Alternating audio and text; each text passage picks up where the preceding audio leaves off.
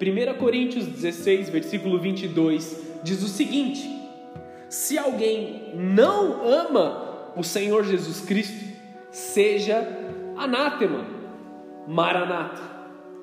Eu estou usando um texto muito curto aqui na presença do Espírito Santo, porque essa era a forma com que o apóstolo Paulo se comunicava com a igreja.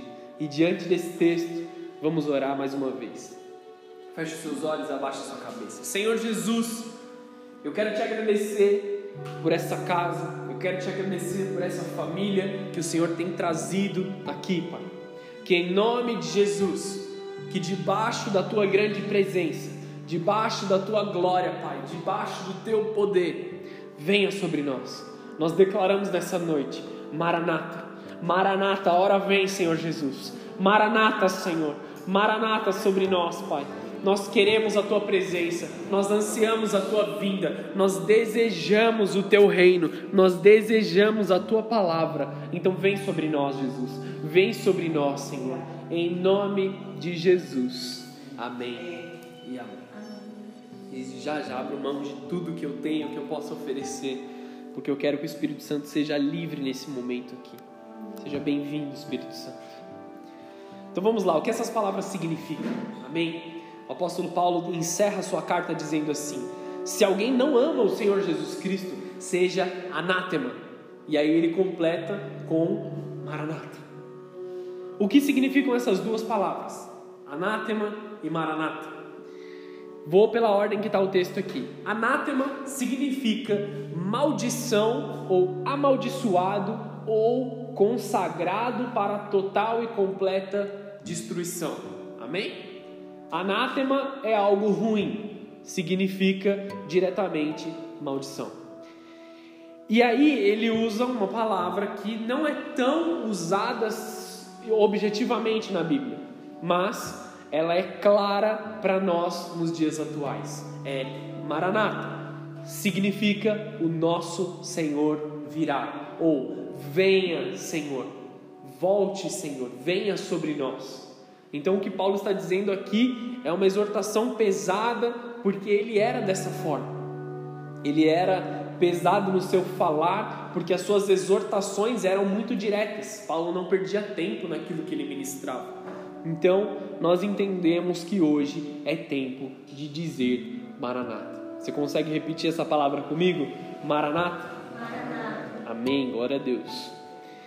Etimologicamente, o termo Maranata surgiu a partir da junção de duas palavras do aramaico. Maran, que significa Nosso Senhor ou Messias, e Atá, que quer dizer é, algo relativo a Jesus está aqui. Ou seja, o nosso Messias, Jesus, virá. O nosso Messias, o Senhor, está vindo, está chegando, está próxima à vinda de Cristo. É tempo de viver na certeza que Ele está à porta e está batendo. É um texto que nós amamos usar, que nós amamos ouvir, mas nós precisamos entender a importância de saber que Jesus está à porta. Muitas pessoas dizem: Jesus está à porta e bate, Jesus está à porta do seu coração, Jesus está voltando, mas o povo não tem vivido de forma a ter a certeza de que Jesus está vivendo. Nós precisamos ter um modo de vida sabendo que Jesus está próximo. Amém? Paulo sempre foi um homem de caráter colérico. O que isso significa? Isso dá para perceber bem nas cartas dele. Elas são pragmáticas, objetivas e claras. Ele não perde tempo falando, falando, falando, explicando à toa. Ele vai direto no objetivo, ele é claro no que ele está dizendo e ele é rápido, ele é curto e grosso, podemos dizer assim. Paulo não poupa palavras em ensinar os seus filhos na fé, assumindo a responsabilidade de um pastor e de um pai espiritual. Porque se ele não disser, se ele não ensinar, quem vai ensinar?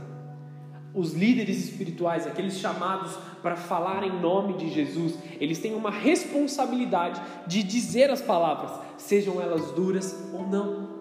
Mas não só os líderes espirituais, Paulo deixa claro isso em Romanos 10, 14. Ele diz assim: como crerão se não há quem pregue?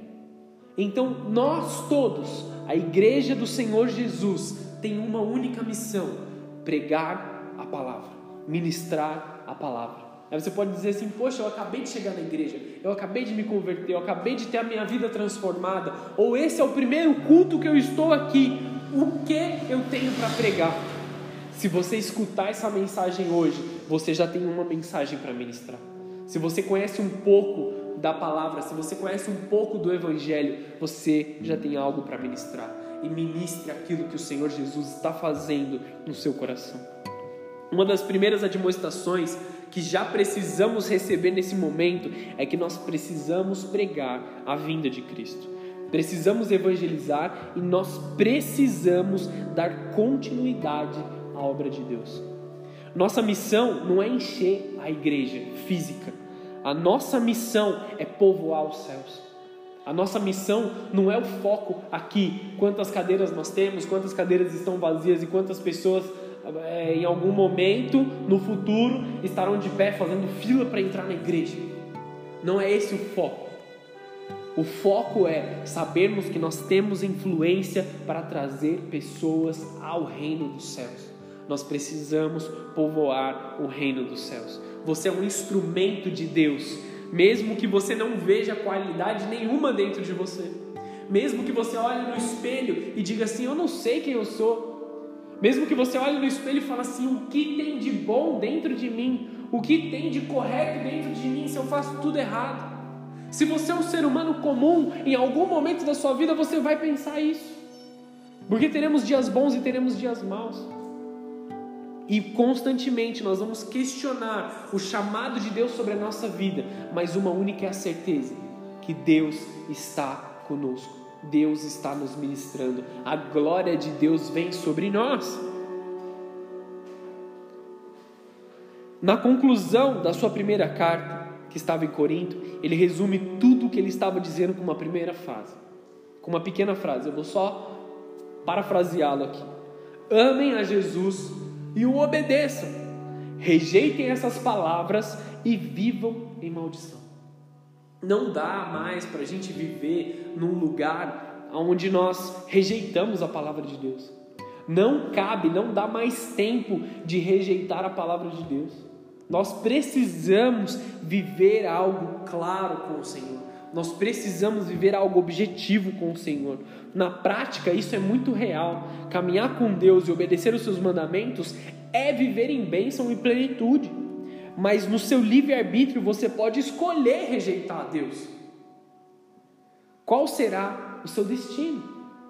Muitas e muitas pessoas estão é, vivendo o inferno nas suas vidas, amém? Pessoas que foram salvas, que aceitaram Jesus, que estão de uma certa forma dentro da igreja, que são relevantes na igreja, mas olham ao seu redor e falam assim: Meu, está um inferno ao meu redor. Por que isso? Porque as, a colheita que nós temos, ela é proporcional ao nosso plantio. Se você planta coisas das trevas, você vai colher coisas das trevas. Se você planta as coisas de Deus, você vai colher as coisas de Deus. Então, se as coisas estão dando errado ao seu redor, volte-se à palavra do Senhor e deixe o Senhor te ensinar o caminho correto. Eu vou ser um pouco mais claro quanto a isso um pouco à frente. Assim como Paulo, a minha vontade é que todos creiam, todos vejam a Jesus, todos mudem o seu caminho para Jesus. Mas não cabe a mim ou a ninguém além do Espírito Santo a convencer corações, a transformar corações. O meu papel se limita apenas a alertar-los. O meu papel se limita apenas a avisá-los aquilo que está acontecendo.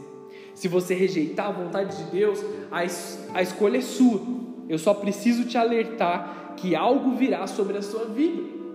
Se você estiver com Deus, algo bom virá até a sua vida. Mas se você rejeitá-lo, anátema, entende? Se você rejeitá-lo, você viverá uma possível maldição sobre a sua vida mais dia menos dia a conta chega para cobrar os erros que você cometeu. Ah, eu estou fazendo um monte de coisa errada aqui, mas ninguém nunca viu, ninguém nunca pegou. Deus está vendo. Mais dia menos dia a conta chega. Se você ama Jesus, eu quero ensiná-lo sobre aqueles que de todo o coração dizem Maranata. Sobre tudo aquilo que de todo o seu desejo é Maranata. Acordam pela manhã e dizem Maranata. Vão dormir dizendo Maranata. Não que você precise dizer essa palavra toda hora, tá bom? Não é pela muita repetição dessa palavra que você vai ser salvo, não é pela muita repetição dessa palavra que Jesus vai voltar mais cedo, tá? Mas o que eu estou dizendo é um estilo de vida. Primeira lição dessa mensagem, de acordo com o Espírito Santo, é: todo o que não vive Maranata é anátema. Ou seja, se você não vive uma vida voltada para a volta de Cristo, você está vivendo uma vida que te levará para a maldição. Não existe um meio termo, não existe um relativo, não existe o que é parcialmente bom ou errado completamente. Nós precisamos entender melhor isso. O exemplo da casa de Raabe. Eu não sei se todos vocês já leram essa mensagem, está em Josué 2. Eu vou ler alguns pedaços, mas para que você entenda tudo, você precisa ler Josué do, capítulo 2 na sua casa depois. Amém?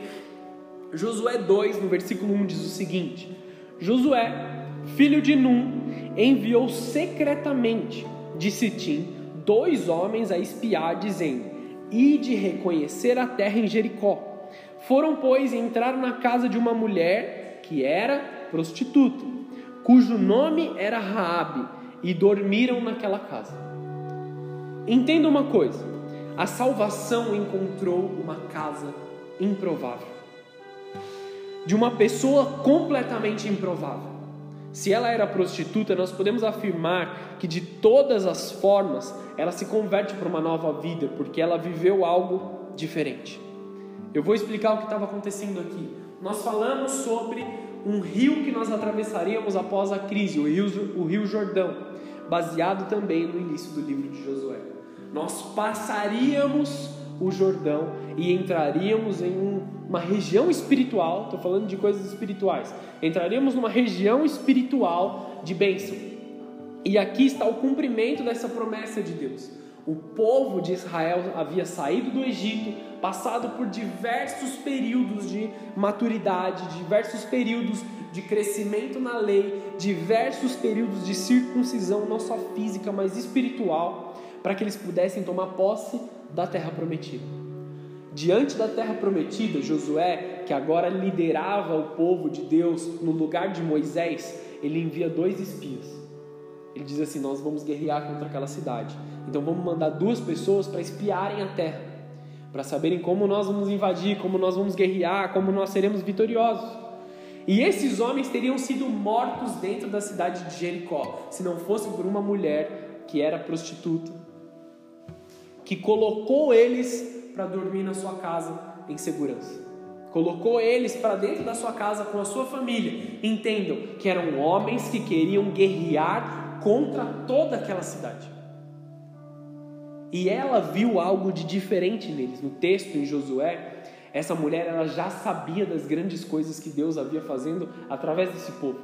Essa mulher já tinha percebido que aquele povo caminhava com o Deus verdadeiro. E eles temiam o povo.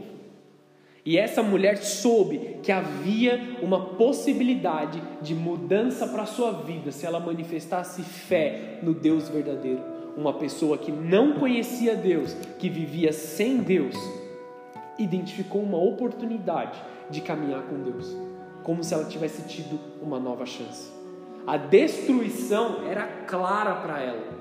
A destruição era clara não só para ela, para a família dela, como para toda a cidade. E ela encontrou uma oportunidade de, entre aspas, crescer na vida mas não só crescer na vida fisicamente, como espiritualmente, viver com o Deus verdadeiro. Ela é mencionada no Hall da Fama da Fé de Hebreus 11. Hebreus 11:31 fala: "Pela fé, Raabe, a meretriz, uma outra palavra para prostituta, não pereceu com os incrédulos, acolhendo em paz os espias." Obrigado, irmão uma mulher improvável. Uma mulher claramente pecadora, claramente ignorada pela alta sociedade. Podemos até dizer que rejeitada socialmente por todos, porque é dessa forma com que na nossa sociedade nós vemos as prostitutas. Socialmente eles são rejeitados, socialmente são vistos como um certo tipo de escória. Não estou falando mal. O que eu estou dizendo é a visão social de pessoas que praticam esse tipo de atividade. Também não estou corroborando que seja uma atividade correta. Isso não agrada a vontade de Deus, isso não é plano de Deus. A prostituição, de fato, não é plano de Deus mas olhando com olhos de misericórdia para essa pessoa, ela era uma pessoa rejeitada.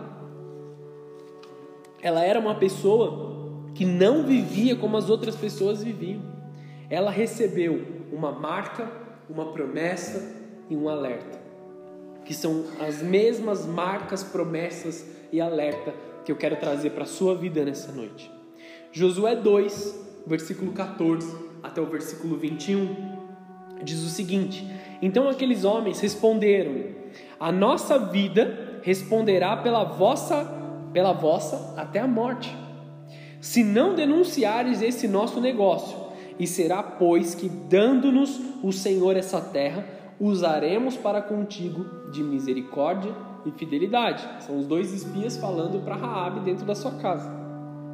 O texto continua: Ela então os fez descer por uma corda pela janela porquanto a sua casa estava sobre o muro da cidade.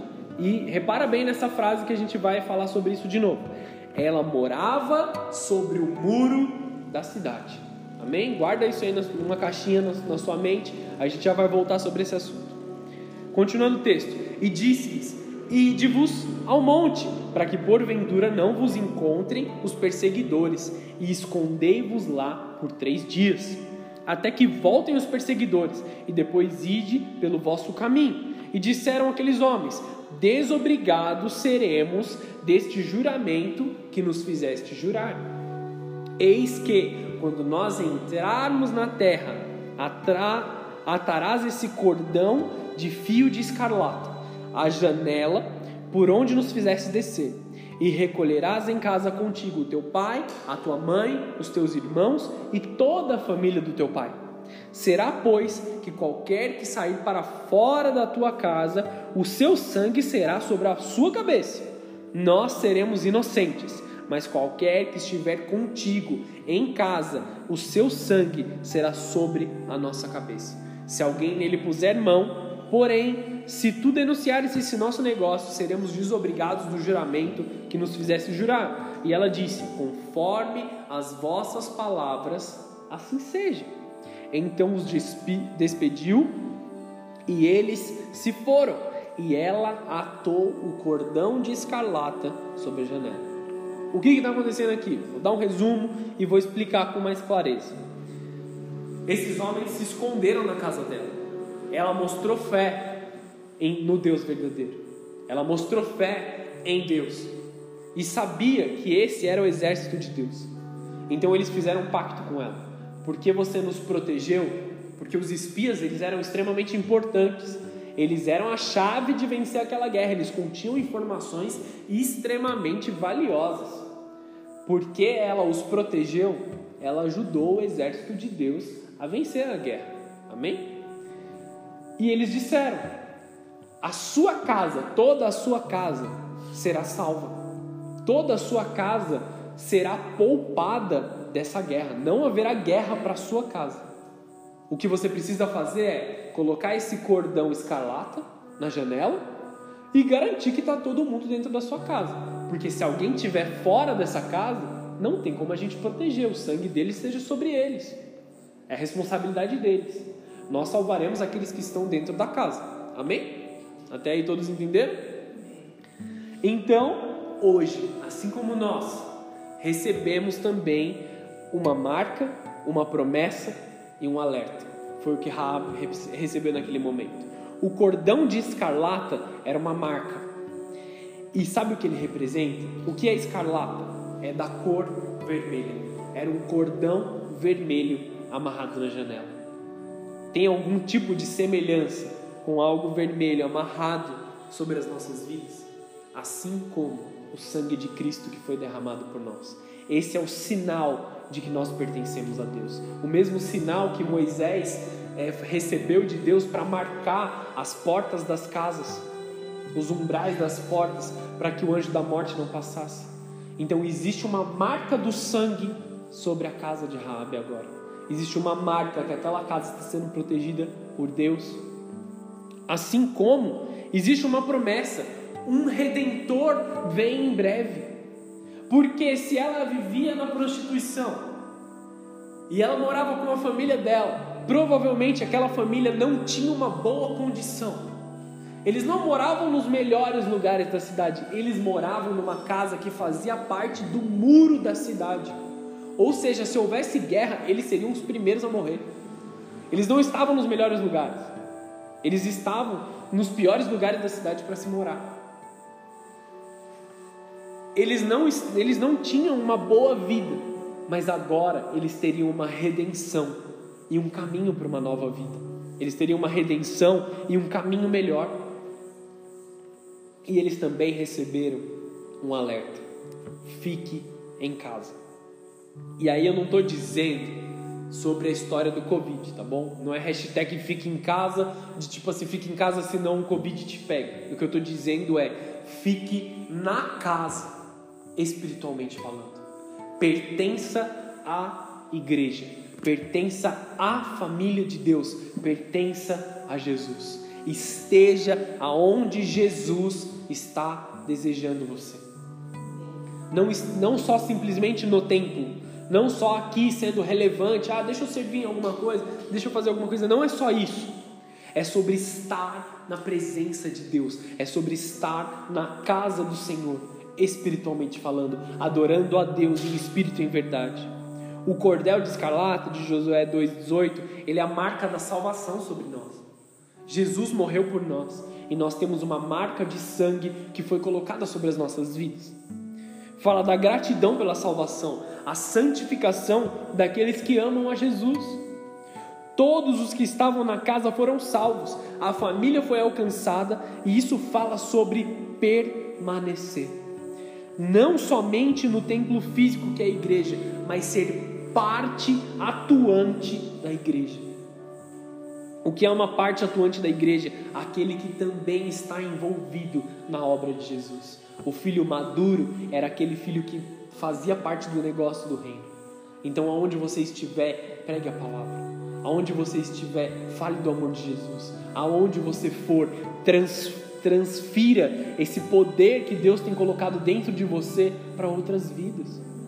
Seja parte atuante da igreja de Jesus, seja a igreja de Jesus, seja a igreja que Jesus vai voltar para buscar. Por quê? Maranata, em breve ele virá. Entenda esse alerta: todos os que estiverem na casa vão ser salvos, todos aqueles que estiverem na igreja vão ser salvos. Então vai ser maravilhoso se Jesus voltar nesse momento. Porque nós estamos aqui na casa de Deus, nós estamos falando de Jesus, nós estamos adorando a Jesus nesse momento. Ou se você está ouvindo essa mensagem da sua casa, você está aonde Jesus queria que você estivesse, ouvindo da palavra dele. Não que essa palavra tenha algo de especial, mas ela fala de Jesus. É um momento que nós estamos falando de Jesus, nós separamos para estar com Jesus. Mas aonde você vai estar? Dois ou três minutos depois que essa mensagem acabar. Entende? Você ainda vai fazer parte da igreja, você ainda vai estar em espírito e em verdade ligado ao Senhor, ou você já terá se, entre... se entregado às trevas. Todos que estavam na casa seriam salvos. Só que eles não sabiam o tempo ou a, hora certa.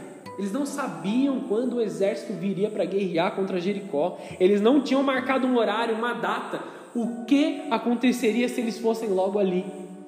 Ou frases que a gente pode ouvir: vou sair rapidinho, eu já volto. Eu vou só dar uma espiada no pecado. É só um golinho. É só um traguinho, é só uma saidinha, é só uma olhadinha, é só um beijinho, é só um abracinho. A gente estava conversando na célula agora na quarta-feira e a América contou uma, uma frase que ela ouviu recentemente numa pregação. Como ela fala em espanhol, ela disse: Pronto será tarde. Em português é: Logo será tarde. Logo será tarde demais. Muito em breve será tarde demais. Ela falou isso na quarta-feira e está até agora martelando na minha mente. Essa também é a importância da célula, da gente poder compartilhar tudo que a gente está vivendo, amém? Mas isso ficou martelando na minha mente, porque tem tudo a ver com essa mensagem. Logo vai ser tarde demais. Logo a gente perdeu a oportunidade. É só uma saidinha. Eu só vou pisar aqui fora rapidinho. Eu só vou ali na padaria tomar uma cervejinha. Logo será tarde demais. Entende? A gente não sabe a hora, a gente não sabe o momento. Nós precisamos permanecer com Jesus. Nós precisamos estar na presença dEle, clamando Maranata dia e noite. Não dá mais tempo de um romance com as trevas, não dá mais tempo de um namorico com as trevas. Não dá mais tempo de paquerar as coisas das trevas. Logo, logo será tarde. Ele realmente está às portas batendo. Eu não preciso nem falar da crise, eu nem preciso falar do que a gente está vivendo, porque é muito claro. Não há dúvida, não há sombra de dúvida a mentalidade do retorno do nosso Salvador. Isso é Maranata. É viver todo o tempo sabendo que Jesus está voltando. É viver todo o tempo se preparando. A igreja ela é relacionada à noiva na, na Bíblia. E a gente sabe disso. Só que é uma igreja que está se arrumando para o casamento. Tem noiva que está sentada esperando. Entende? Tem gente que faz parte da noiva que está só sentada esperando que não está se arrumando, que não está se santificando, que não está se preparando. É certa a vinda de Cristo, cada dia está mais próximo. Maranata veio para a casa de Raabe. Vocês entenderam isso? Raabe se torna parte da linhagem de Cristo. A fé dela, naquele momento, transformou tanto a história dela, transformou tanto a vida dela, que uma pessoa que não tinha uma profissão digna, vamos dizer assim, teve uma mudança tão grande que ela fez parte da história da vinda de Cristo. Vou te explicar isso. Mateus 1, cap, é, Mateus capítulo 1, versículo 5. Na verdade, todo o capítulo 1 fala da linhagem de Jesus Cristo. Desde Adão até, o até José, que foi pai por adoção de Jesus. José é da raiz de Davi, amém? E Mateus 1,5 fala que Raabe foi mãe de Boaz. Vocês não entenderam. O que, que isso quer dizer? Raabe foi mãe de Boaz. Boaz ele foi redentor de Ruth.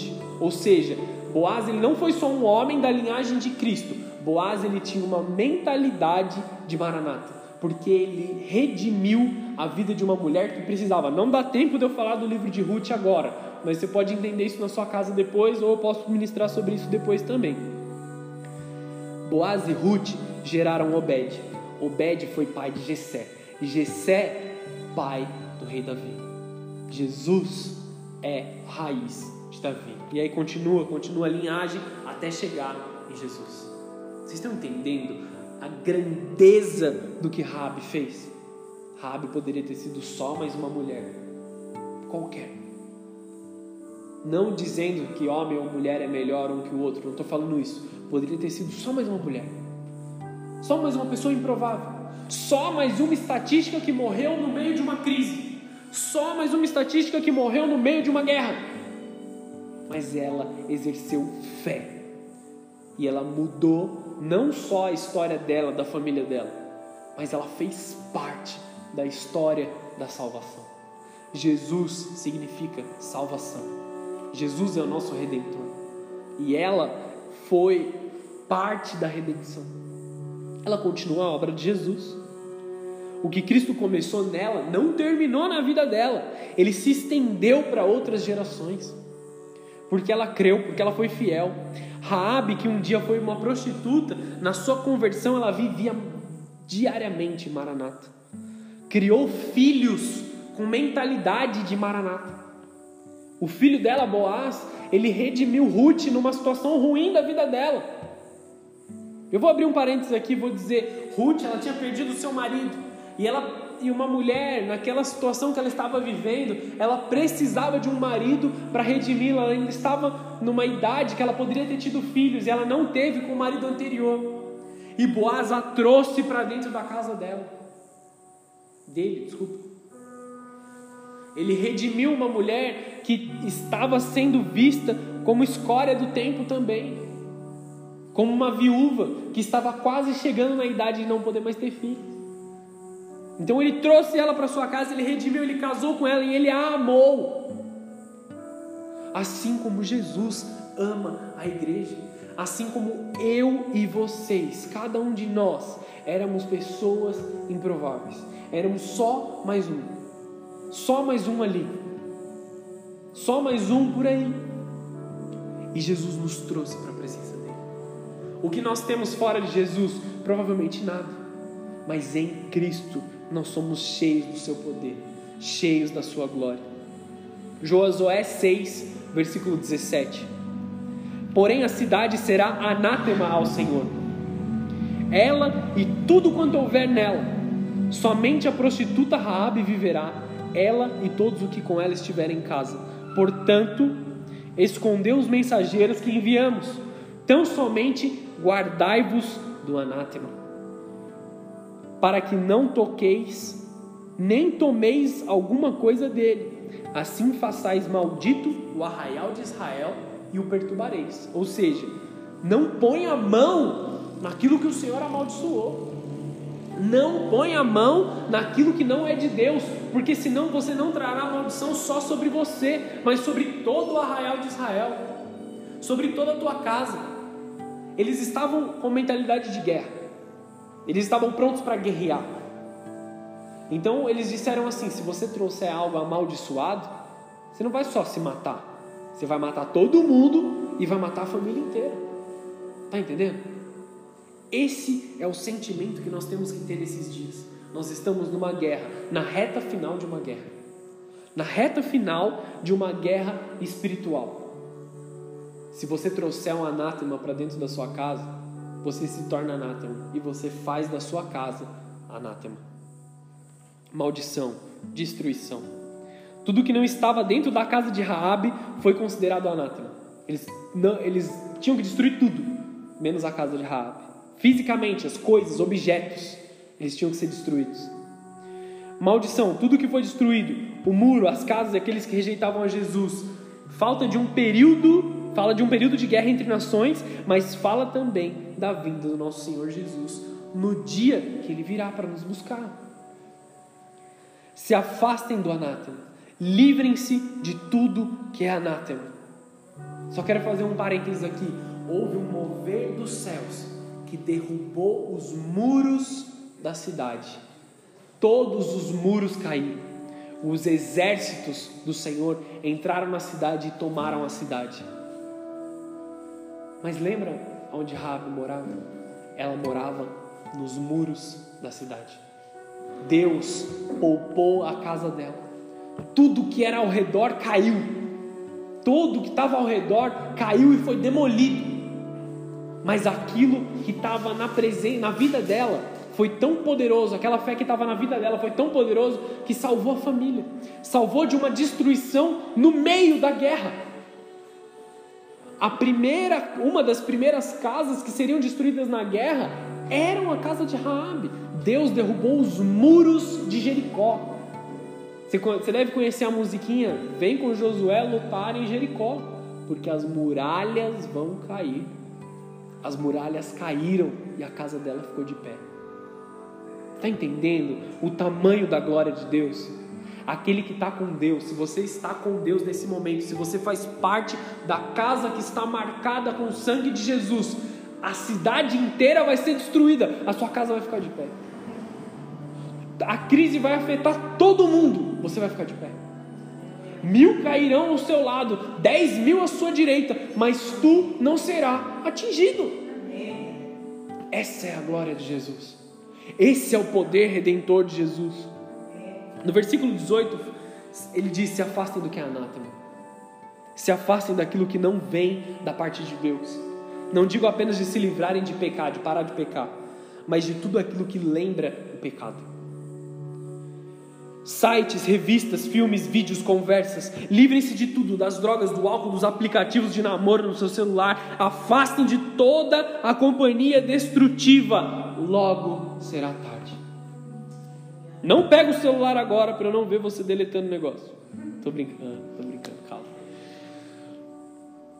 Tudo aquilo que te afasta de Deus é um convite para uma destruição completa da sua alma.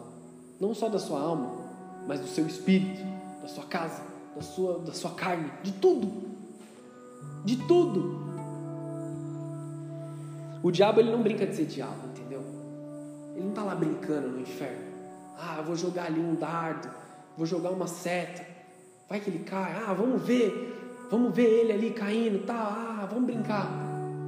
Cara, o foco do diabo é matar, roubar e destruir, entendeu? A gente não pode brincar de ser crente. Se você fala assim, meu, me converti, eu sou de Jesus, pum, tem um alvo seu no inferno. E aí você brinca de ser cristão, Satanás vai brincar com você o dia inteiro. Ele vai dominar a sua vida, ele vai dominar a sua casa. Deuteronômio 7,26: Não coloque coisa amaldiçoada na sua casa não traga coisas amaldiçoadas para dentro do seu lar. Não traga coisas amaldiçoadas para dentro da sua vida. Não traga coisas amaldiçoadas para dentro do seu celular. Entende? Porque, cara, hoje em dia, quem sai sem o celular? Entendeu? Só se você esqueceu, aí você volta para buscar. Ali, cara, é a maior armadilha que você está carregando com você a todo tempo. Se necessário for, delete contatos. Pare de se relacionar com pessoas. Entendeu? Tem gente que está conversando com você todos os dias que você não deveria se relacionar. Porque quer te destruir. Entende? Eu estou falando aqui por conhecer os princípios de Deus: família, casamento, filhos. Esses são princípios de Deus. Essas são as coisas que Deus quer construir na sua vida. Uma mentalidade de maranata arranca tudo ao redor. Apareceu ali uma, uma cilada, você sabe que é cilada. É que nem a história do homem que vê a casca de banana no chão e já fala assim: ah, vou cair de novo. Entende? Beira a ser burrice. O Marquinhos está rindo até aqui, até cobriu a cara beira ser burrice. Porque se você vê uma armadilha, como que você fala, vou cair na armadilha? É o mesmo que viver sendo direcionado para o pecado. A sua casa tem que ser o lugar mais sagrado para você. É lá que está o seu altar particular com o Senhor. Na sua casa nada entra, entende? Na minha casa nada entra. No meu quarto nada entra. Se tem só um pedaço da casa que é seu, que eu sei que tem pessoas que dividem o quarto com o irmão, seja lá o que for. Você tem só um pedaço da casa que é seu, aquilo ali é seu, sua cama. Nada de amaldiçoado entrará naquele lugar. A casa é minha, meu vale de bênção. Entende? É aqui é onde a presença de Deus entra. A palavra hebraica para anátema é shahan ou shehan, que significa destruição completa. Qualquer pequena cilada, qualquer pequena armadilha, qualquer pequeno, qualquer golinho, qualquer traguinho, qualquer coisinha é destruição completa. Você pode não ver agora, mas vai se traduzir em destruição completa. A conta chega.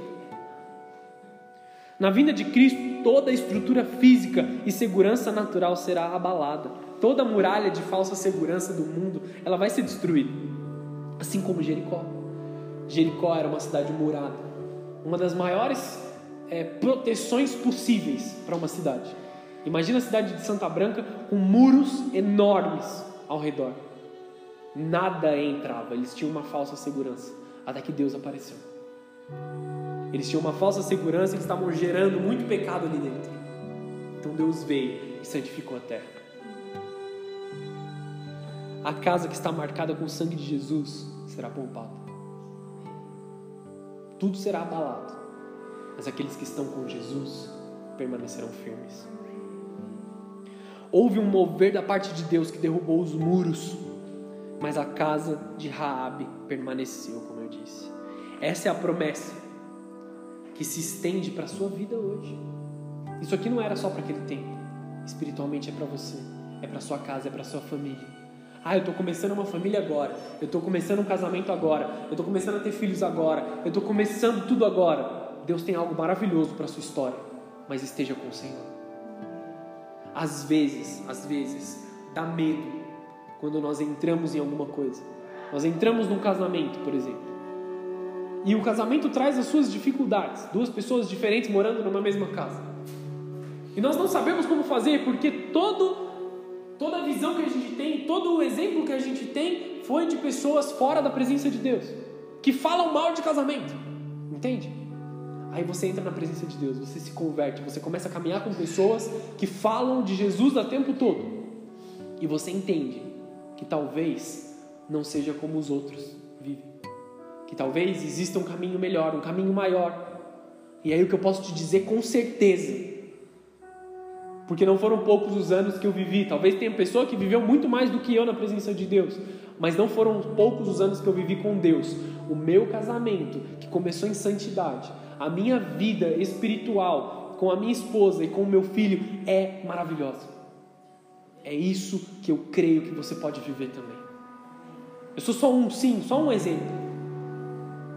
Mas está dando certo na presença de Deus. E eu quero viver Maranata. Viva também isso. Você não precisa ser mais uma estatística, você não precisa ser mais um que tem a sua vida destruída pelas trevas. Você pode viver com Jesus. Maranata, Senhor. Maranata, Senhor. Vamos logo, senão não vamos conseguir acabar aqui. Essa promessa se estende para a sua vida. Essa promessa é para a sua família hoje. Tudo será abalado ao seu redor, tá bom? Mas você ficará firme a sua casa não vai ser destruída. Você será renovado, você será suprido, você será vitorioso no grande dia do Senhor. Através desse Pentecostes, houve um renovo espiritual sobre as nossas vidas. Então, tudo que a gente vivia lá no passado, nós tivemos como que um reset, como que uma nova chance, um novo período. Poxa, não sei do que você está falando. Você tem uma nova chance hoje. Uma provisão divina vem sobre a sua casa. Você não precisa viver como você viveu todos os anos da sua vida até aqui. Você pode escolher um caminho novo com Cristo. Você tem uma capacitação nova da parte de Deus para viver algo novo, algo além, algo espiritual. Tudo não está acabado para você como você pode achar. Existe um peso espiritual nesse momento. Pessoas achando que toda essa palavra é maravilhosa, mas não podem chegar até lá. A novidade que eu tenho é: sim, você pode. Por quê? Porque não, não é sobre você, não é sobre eu, não é sobre o que você quer o que você deixa de querer. É sobre a glória de Deus, é sobre o amor de Deus, é sobre a grandeza daquele que se assenta no trono. Basta você se prostrar aos pés dele e dizer: Senhor, me santifica, Senhor, me transforma, Senhor, me limpa, me cura. Basta você abrir o seu coração e Deus fará todo o resto. Não é sobre você, não é sobre eu.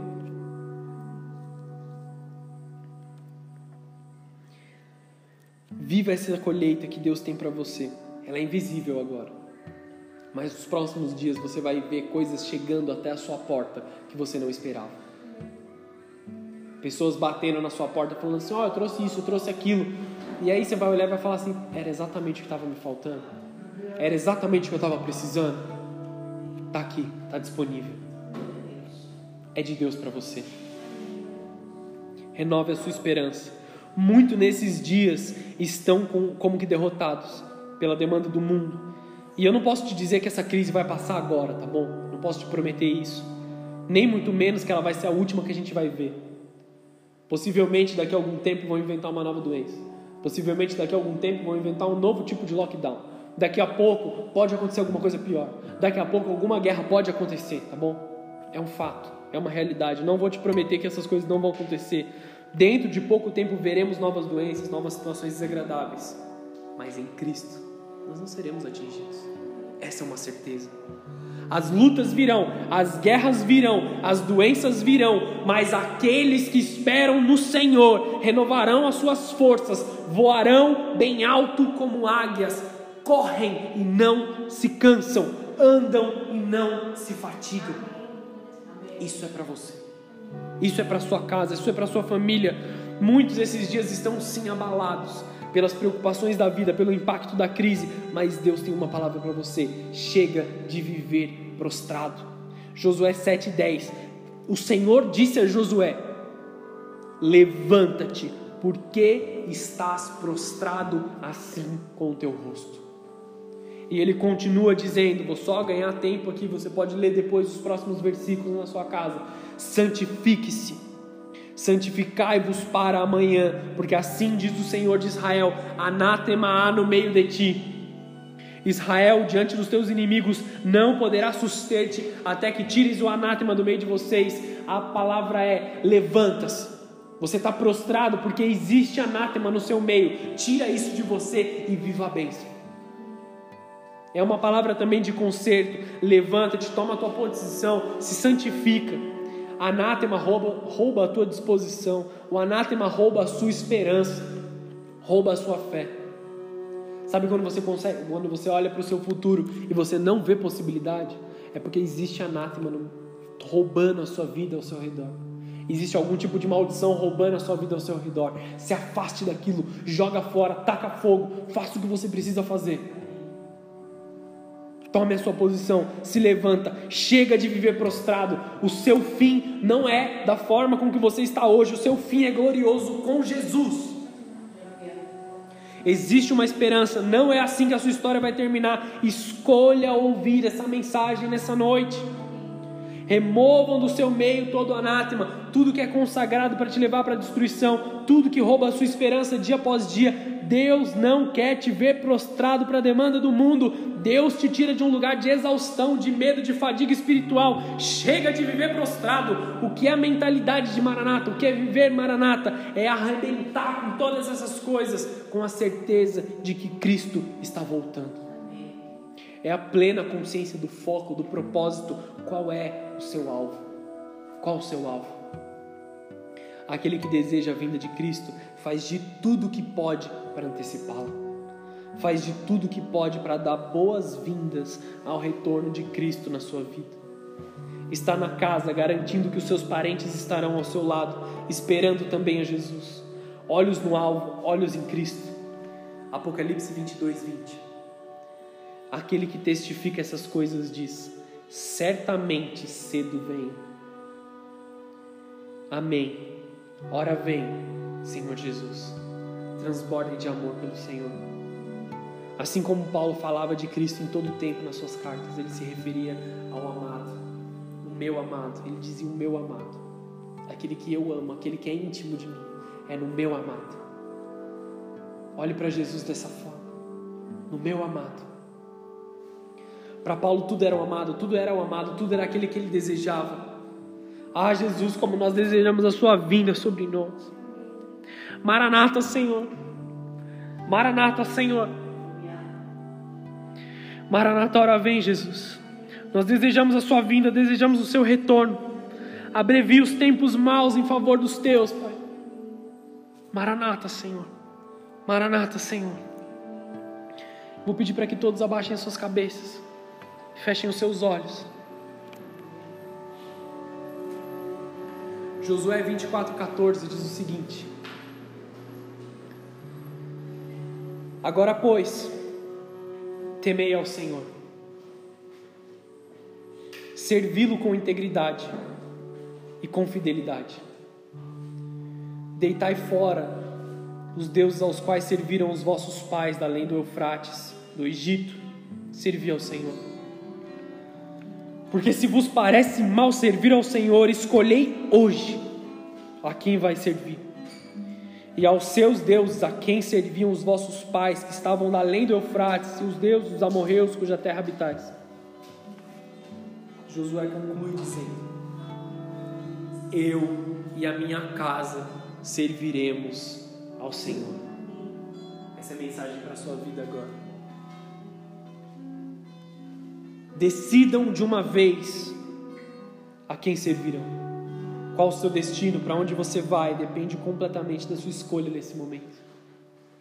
Maranata, Senhor Jesus, venha sobre a vida de cada um dos teus filhos nessa casa, cada um dos teus filhos que ouvem essa palavra pela internet. Você tem uma marca, uma promessa e um alerta. Se apegue a isso. Viva Maranata.